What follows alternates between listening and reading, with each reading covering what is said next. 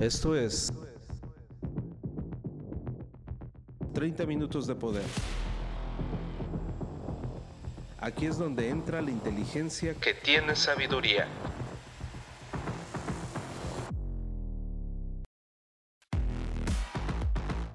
Transfórmate rehaciendo tu mente. The Hypermind.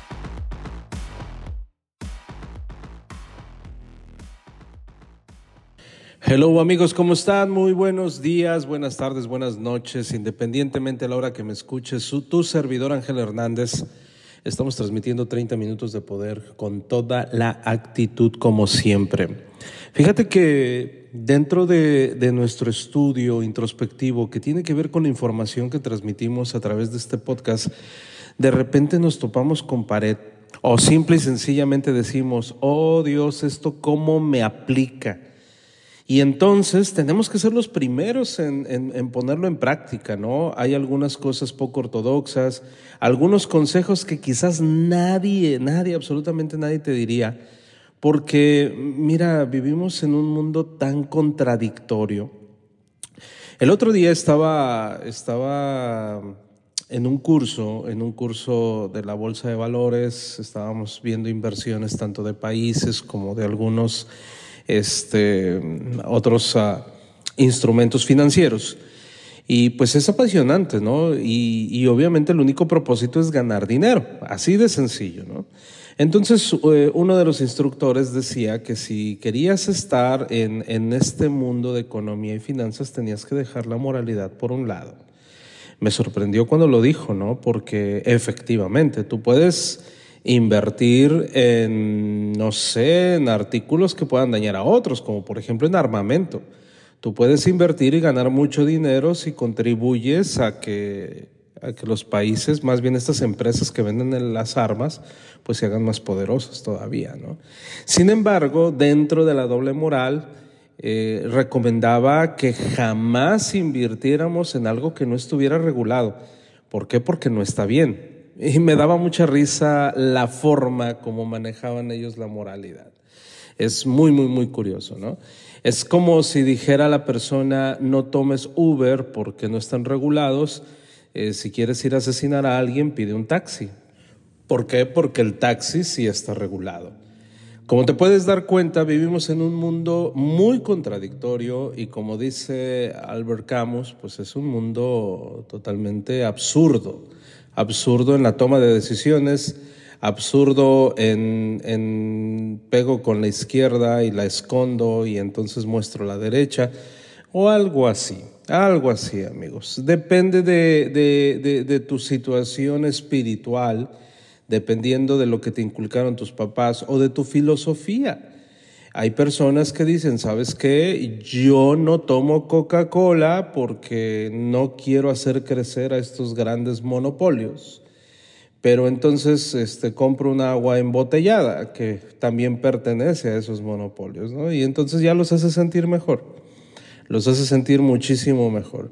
Ahora dicen, ¿sabes qué? Y yo no, yo no como carne porque yo no quiero matar a una vaca yo no quiero ser partícipe de, de, asesinar un animal. Sin embargo, pues eh, traen unos tenis de piel impresionantes, aunque son veganos.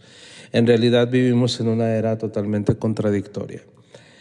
¿Cómo podemos sobrevivir, amigos, ante un mundo así? Hacer lo correcto eh, resulta de repente complicado, pero lo correcto en cuanto a qué?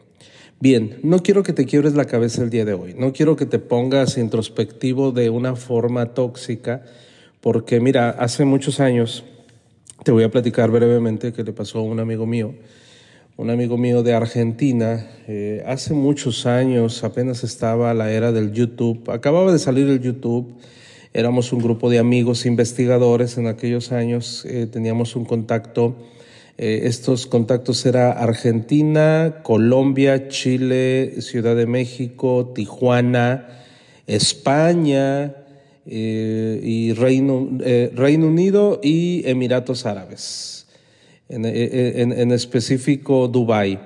Entonces nos contactamos, ¿por qué? Porque estábamos siguiendo una línea de investigación en aquellos años cuando andábamos de conspiranoicos, pero de repente dejamos de, de contactar, más bien ya no encontrábamos a nuestro amigo argentino.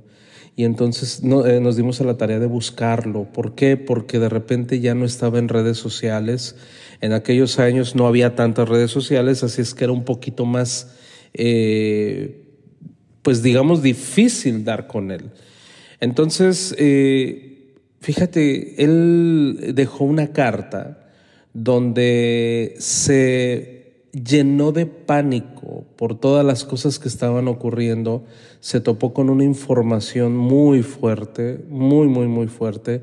Entonces él decidió que ya no iba a usar su teléfono celular, decidió que jamás en la vida se iba a conectar a una computadora y ya después lo último que nos enteramos fue que entró a una secta oriental llamada Falun Dafa, que ahí fue donde yo la conocí porque para poder ayudarlo tuve que descargar algunos libros y leer y estudiar y entonces me di cuenta pues que era una secta más, ¿no?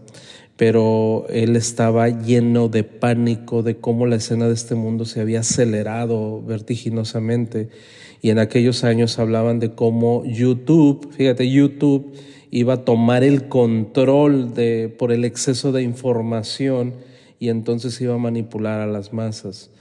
Si bien es cierto, han pasado ya muchos años desde que YouTube sigue en auge y la verdad puede servir para dañar, pero también puede servir para ayudar. La idea, amigos, no es de que pierdas ese ánimo, esas ganas de vivir, esas ganas de aprender, sino pues tenemos que aprender a navegar en estos eh, mares tan caudalosos por el buen vivir, por nuestra familia, porque queremos ser felices. No podemos decir, ¿sabes qué? México, detente, quiero que lo hagas diferente. No, sería prácticamente imposible querer eh, cambiar el ritmo en, esta historia tan eh, surreal. Pero lo que sí podemos es cambiar nosotros, cambiar nuestro entorno y aprender a vivir en estos mares profundos. Entonces, eh, ahí es donde entramos nosotros, como 30 minutos de poder, quizás te damos el empujoncito, te ayudamos a aterrizar algunos puntos importantes que te van a hacer la vida un poco más digerible y probablemente hasta te ayudemos a resolver algunos eh, problemas que, eh, que definitivamente a veces no los vemos. Mira, eh, cuando una persona está en el camino llamado vida, muchas veces no puede ver aquellas piedras que están en su camino, no las puede ver o más bien él mismo se pone esas piedras sin darse cuenta.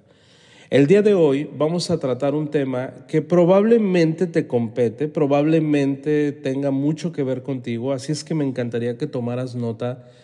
Estaría genial que hicieras una, una pequeña meditación del tema de hoy. El tema de hoy es desastre de cosas, desastre de cosas.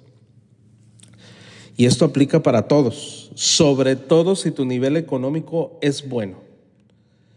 ¿Qué es bueno? Bueno, te, alcanza para mucho, te alcanza para comprar, te alcanza para gastar, te alcanza para tus necesidades básicas.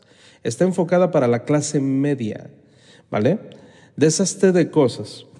Pero ¿por qué va dirigido a la clase media y no a la clase alta?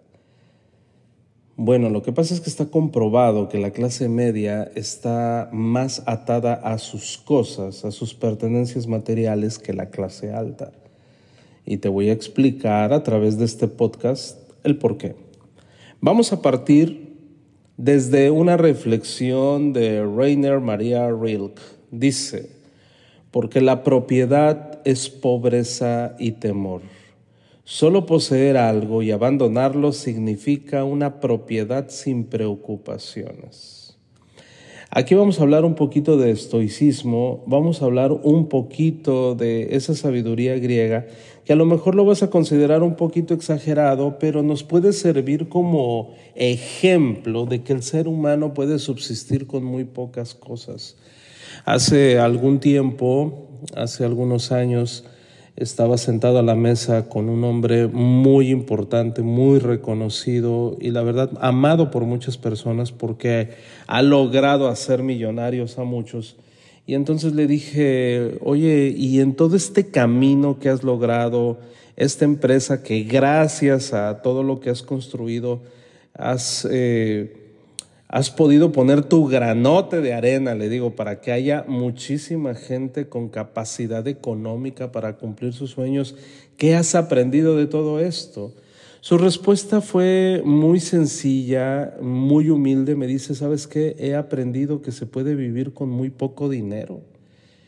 Cuando este tipo, pues millonario, eh, de verdad mantiene su vida sencilla.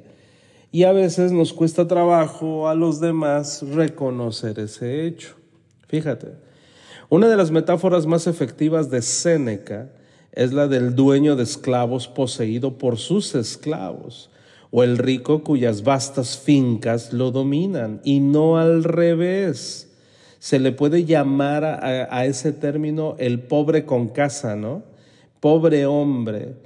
¿No te ha pasado y no has conocido de repente a personas que no pueden viajar porque no pueden dejar sus cosas?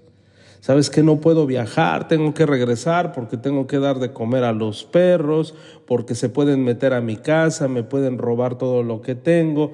Y entonces no se acuerdan que lo único que tienen es una vida y que esa vida está llena de experiencias, sin embargo, el hecho de utilizar esta vida, la única que tienen para cuidar sus propias pertenencias, pues resulta algo incongruente como dijimos al inicio, un poco absurdo. Veniste a este planeta, estás en este momento para regar las matitas que si no las riegas se van a morir y por lo tanto no puedes hacer más cosas. Bueno, no estoy diciendo que sea malo tener plantitas, ¿no? Simple y sencillamente estamos hablando del nivel de apego que tenemos hacia las cosas. Está perfecto que tengas plantas, está genial, pero solamente lo que quiero es que tengas un, panorama claro, ¿sale? Y, ahorita lo vamos a ir acomodando, ¿no? Fíjate, eh, hay, hay, otro principio de Sunzi, ya hemos hablado de Sunzi, donde dice, el caballero hace cosas por sus sirvientes, el mezquino es sirviente de las cosas. ¿Esto qué quiere decir? Mire, la independencia mental y espiritual importa poco si las cosas que poseemos en el mundo físico acaban por poseernos a nosotros. Y fíjate que esto lo podemos aprender, por ejemplo, de Diógenes. Diógenes que vivía en un barril y caminaba casi desnudo. De hecho, cuando vio que un niño tomaba agua del pozo con sus propias manos, rompió su propia, su taza, perdón, y dijo, bueno, ¿para qué voy a andar cargando con una taza si, me puedo, si puedo servirme el agua con las manos, no? Y no estoy diciendo que tú vas a hacer exactamente lo mismo, pero nos da un ejemplo de que a veces podemos hacer las cosas prescindiendo de. Y, y ahorita tenemos una variedad impresionante. Híjole, tú vas a un centro comercial y todo lo hacen cada vez más atractivo, cada vez lo hacen más suculento a la vista. No sé si has visto o te ha tocado la oportunidad de ir a un centro comercial donde están anunciando, por ejemplo, los nuevos iPhone. Los nuevos iPhone son de los teléfonos eh, celulares más costosos que existen y no te pueden vender su tecnología. Ellos no venden la tecnología. Ellos simple y sencillamente, no sé si te has dado cuenta, te ofertan unas hermosas fotografías del teléfono mismo. Y te dice, ahora en color rosa, no sé, ¿no? Rosa pastel. De hecho, tienen sus propios tonos de colores y está exquisito ese color. Y dices, yo lo quiero ahora en un amarillo no sé qué, ahora en un verde no sé qué. Y tú ves las pantallas donde están eh, anunciados esos teléfonos, se te cae la baba, te dan ganas de tenerlo. Dices, lo quiero, lo necesito. Y todos, no podemos decir, no, a mí no me atrae. No, en realidad a todos, todos somos visuales. Si estamos físicamente bien eh, de la vista, los colores nos atraen muchísimo, así como el oro también nos atrae muchísimo, ¿no? Lo brillante, quise decir. Entonces, de repente dices, bueno, quiero tener uno de cada color. ¿Por qué? Porque me encanta, porque me gusta. ¿Eso es malo o es bueno? Pues no, fíjate, no es malo. De hecho, no, no pasa absolutamente nada. El problema es tu dependencia hacia ello. El problema es tu, tu, tu, tu capacidad de poder superar esa situación. O eres una persona que se pone de malas y se arruina su día porque quizás se le arruinó algún artículo que tenía, totalmente efímero. Ese es el punto, eso es de lo que yo te quiero hablar. No está mal que si ves los tenis de moda, que si ves el automóvil, que si te compras tu casa, pues al fin y al cabo para eso trabajas, tienes posesiones. Pero ¿qué pasaría si de repente ya no lo tienes? Esa es mi pregunta. ¿No? Lo que te tienes que cuestionar constantemente es que si lo que posees podrías alguna vez privarte de ello. Ese es el común denominador sobre todo de la clase media y sobre todo de las personas que han trabajado arduamente por conseguir lo que tienen. Entonces, imagínate a aquella persona que trabajó durísimo, durísimo, durísimo, durísimo por tener su casita de interés social. Aunque la casita no valga ni tres dólares, pero tardó la persona 20 años en pagarla no logra, de hecho ella misma entra en su propia disonancia cognitiva para no querer reconocer que su casa no tiene valor alguno. Le convendría quizás cambiarse de casa y pagar otra muchísimo mejor, de mejor calidad, pero la persona se va a negar y va a decir no. ¿Por qué? Porque ella lo está viendo como un artículo que le costó 20 años, aunque no valga absolutamente nada. ¿Sí me explico? Entonces, pregunta, ¿cuántos de nosotros coleccionamos y adquirimos objetos como si las toneladas métricas de nuestras pertenencias dijeran algo acerca de nuestro valor como individuos? Así como cada acaparador termina preso de su propia basura, lo que poseemos, amigos, nos ata cada alhaja de alto costo requiere una póliza de seguro. Cada mansión necesita un equipo de cuidadores. Cada inversión implica obligaciones y estados de cuenta mensuales que satisfacer. Cada mascota o planta exótica involucra una serie de responsabilidades. El escritor F. Scott Fitzgerald dijo que los ricos son diferentes a nosotros y sus novelas los retratan libres y despreocupados. Eso no es del todo cierto, porque mira, más dinero significa más problemas y también más cosas, pero menos libertad. Fíjate qué curioso. Ahí existió un hombre llamado John Boyd, una especie de monje guerrero, que él revolucionó la estrategia militar occidental en la segunda mitad del siglo XX, él se negaba a aceptar cheques de contratistas a la defensa y vivía él a propósito en un pequeño departamento al tiempo que él mismo era consejero de presidentes y generales. Él decía, si un hombre puede reducir, perdón, si un hombre puede reducir sus necesidades a cero, es libre de verdad. No pueden quitarle nada. Nadie puede hacerle daño entonces también puede estar en paz. Fíjate qué interesante. No estoy diciendo que vivas en austeridad. No, no lo estoy diciendo. No estoy diciendo que no te compres tu ropa, tus artículos. No. Pero ¿cuál es el punto de equilibrio? ¿Te ha tocado observar cómo las personas se vuelven locas por conseguir aquello simplemente por la simple necesidad de necesitarlo? ¿Te has fijado cómo ha llegado a la estupidez la moda de tal manera, y las marcas, que te pueden vender una bolsa para basura a precios exorbitantes? ¿Y hay gente que lo compra?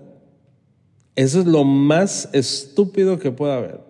O sea, hubo alguien que dijo, ya tengo esta marca, esta marca vale mucho, voy a, voy a ponerle el sello a las bolsas de basura y las voy a vender carísimas. Él está en todo su derecho de hacerlo. Lo estúpido es comprarlo. ¿No lo crees? y entonces hay mercado para todo. Pero eso no es lo peor, amigos. Eso no es lo peor. No nos estamos refiriendo a que adquieras cosas, a que no adquieras cosas. Nos estamos refiriendo a tu apego por esas cosas. ¿Cuántas veces estás dispuesto a volver a empezar desde cero? Vivimos una era muy crítica en la que probablemente tengas que empezar varias veces desde cero.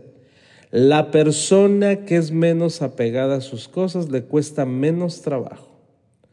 Hay una película de Robert De Niro que de hecho ya lo he comentado varias veces, donde él dijo una expresión que jamás se me olvidó.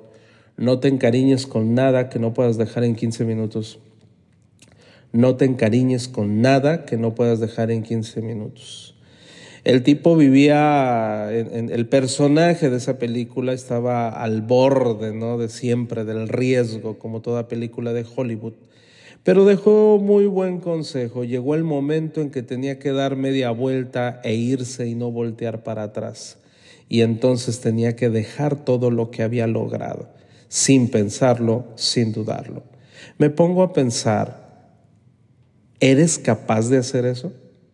O como por ejemplo, vamos a ponernos un poquito bíblicos, la historia de Lot. ¿Te acuerdas de la historia de Lot?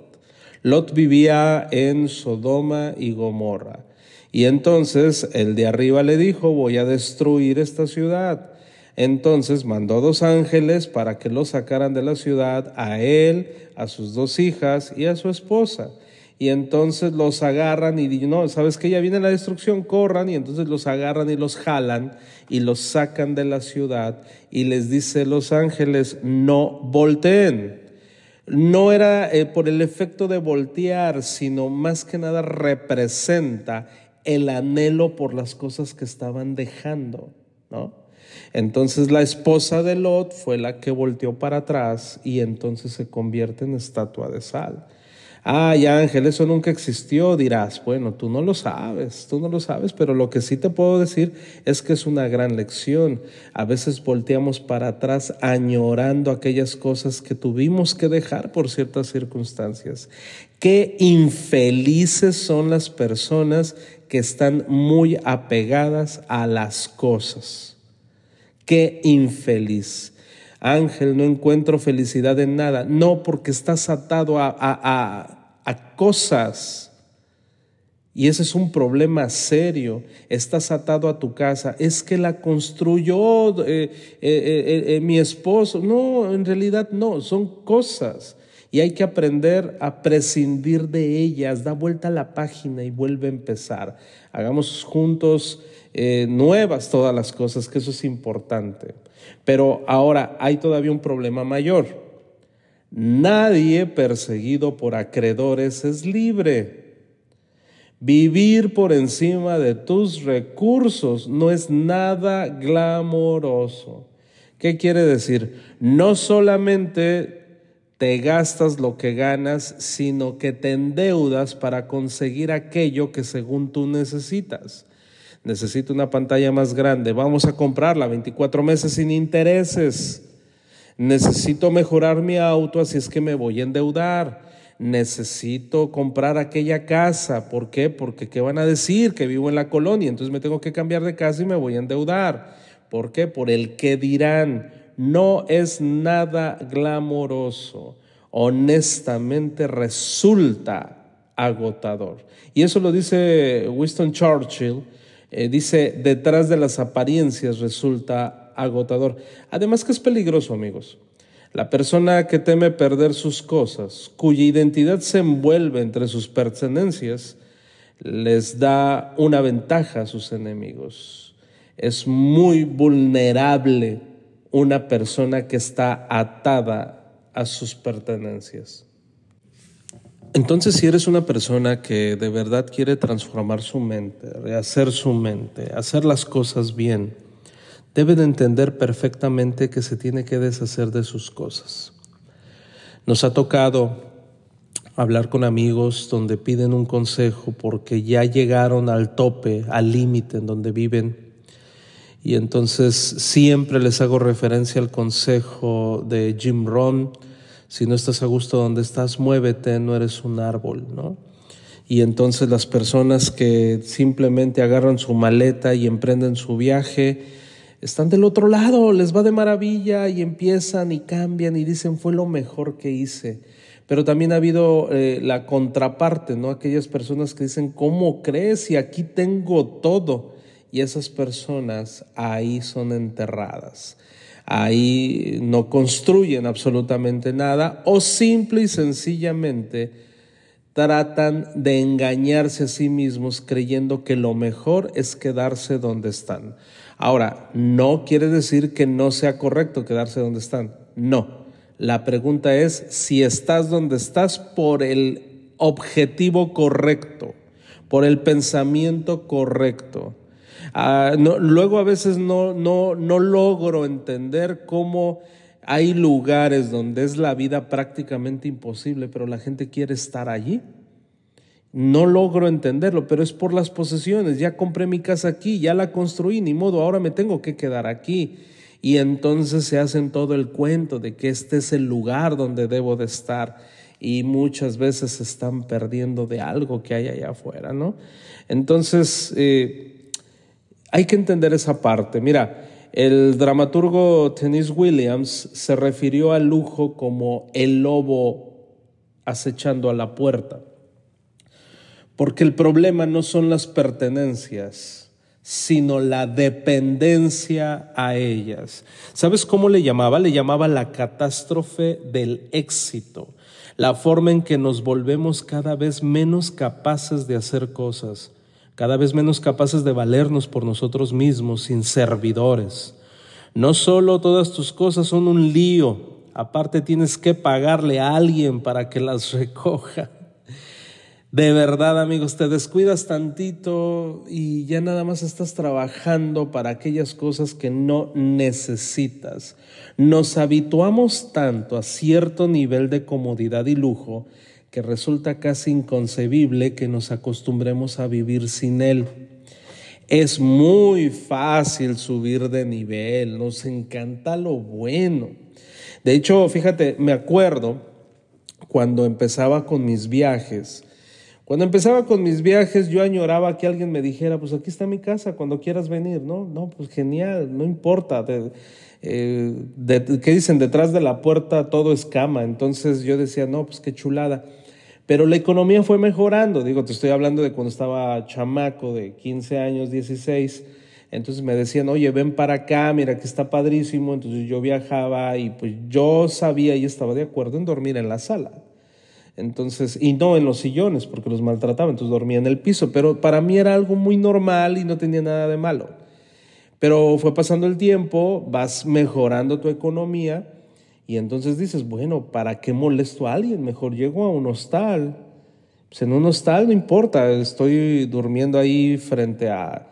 Una vez me tocó dormir en, una, en una recámara muy grande que tenía yo creo que unas 20 camas en un hostal y costaba en aquellos años 50 pesos la noche eh, no tenía ventanas, entonces en las noches había unos ventarrones, estaba yo allá por la sierra de, Nayarit, entonces todos despertábamos así como, como polvorones, todos blancos, ¿no?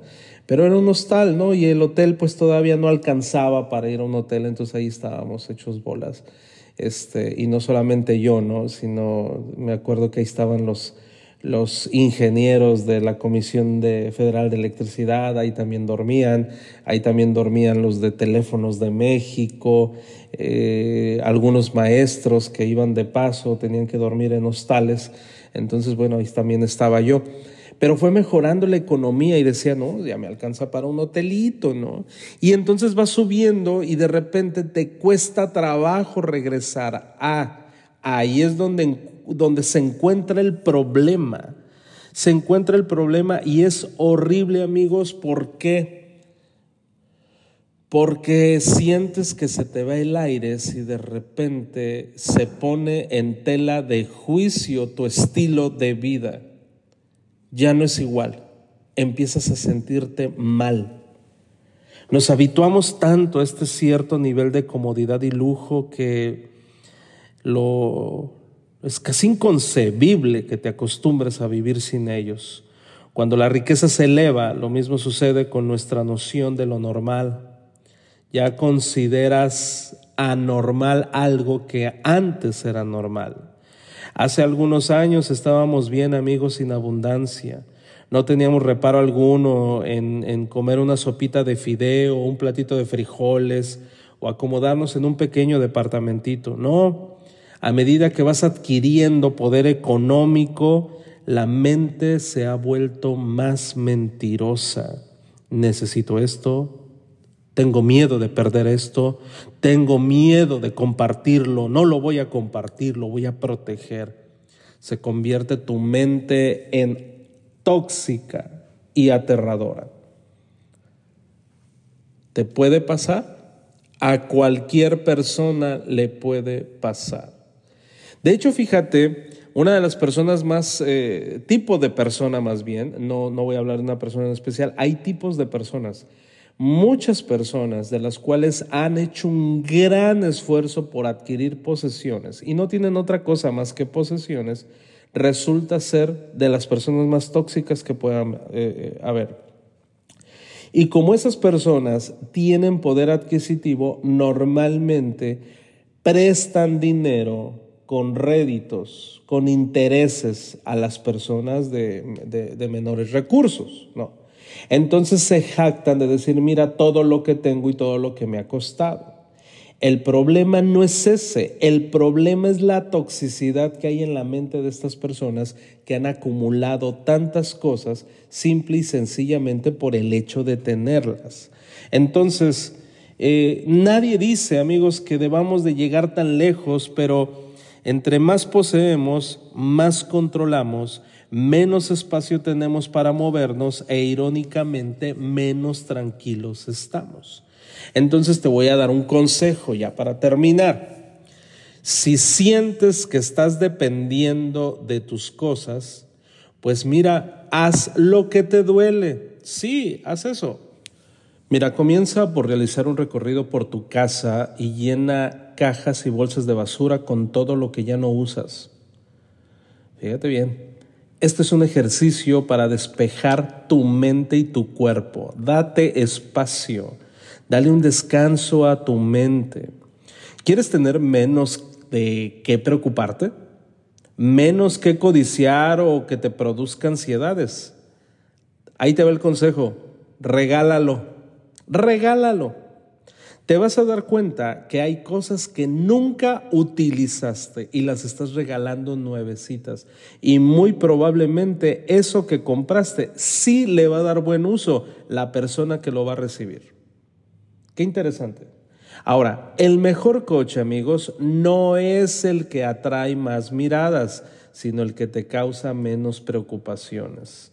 La mejor ropa es la más cómoda y aquella cuya compra te quita menos tiempo, digan lo que digan las revistas, internet, la moda, TikToks. La mejor casa para ti es la que más sientas como tu hogar no uses tu dinero para adquirir soledad, dolores de cabeza o prestigio. La verdad, lo que cuenta, amigos, es la experiencia. Puedes tener acceso a muchas cosas, a muchas cosas, pero todo es interno. Ningún ladrón puede quitarte esa experiencia que has vivido y eso es lo que realmente vale la pena. ¿Y qué crees? No se compra con con, un apego. Una experiencia sí se puede comprar con dinero, sí, efectivamente, pero lo que no se puede comprar, amigos, es el desapego. De verdad, aquí esto es muy importante entenderlo, porque las personas se apegan en demasía a lo que compran aunque no lo necesiten. ¿no? Hay gente que dice no tener espacio para una relación en su vida y tienen razón sus cosas lo están ocupando todo. Están enamorados de sus pertenencias. Así es que no pueden enamorarse de una persona. Qué interesante. Es válido que los miembros de una familia nunca se vean porque trabajan hasta tarde para pagar las recámaras extra que no se están utilizando. ¿De qué le vale la fama a alguien que está fuera de casa al grado de resultar ser un extraño para sus hijos? ¿Sirve la supuesta tecnología que tanto trabajo cuesta entender y que siempre se está descomponiendo? Acuérdate que toda la tecnología es obsolencia programada. Son importantes las frágiles pertenencias lujosas que se tienen que limpiar, proteger y resguardar y que hemos estado mencionando a través de este podcast. La verdad, esa no es una vida abundante porque no hay paz en ella. Así es que actúa, sal por encima de tus cosas, deshazte de ellas, regala lo que no necesitas. Naciste libre, naciste libre de cosas, naciste libre de cargas, pero desde la primera vez que tu diminuto cuerpo fue medido para hacerte una prenda, la gente te empezó a añadir objetos y tú has agregado eslabones a esas cadenas. Así es que en breve, amigos, en síntesis, no está mal comprar cosas, no está mal hacerte de cosas. Lo que está mal es tener un fuerte apego hacia ellas que no te permite crecer espiritualmente. Te mando un abrazo y espero que te haya gustado este podcast que lo hacemos con todo el cariño. Seguimos en contacto amigos y nos vemos en la siguiente transmisión. Esto fue 30 minutos de poder. No dejes de escucharnos y sobre todo, permite que estas palabras surtan efecto en tu vida. 30 minutos para gente pensante. Por Ángel Hernández. The Hypermind. Hasta la próxima.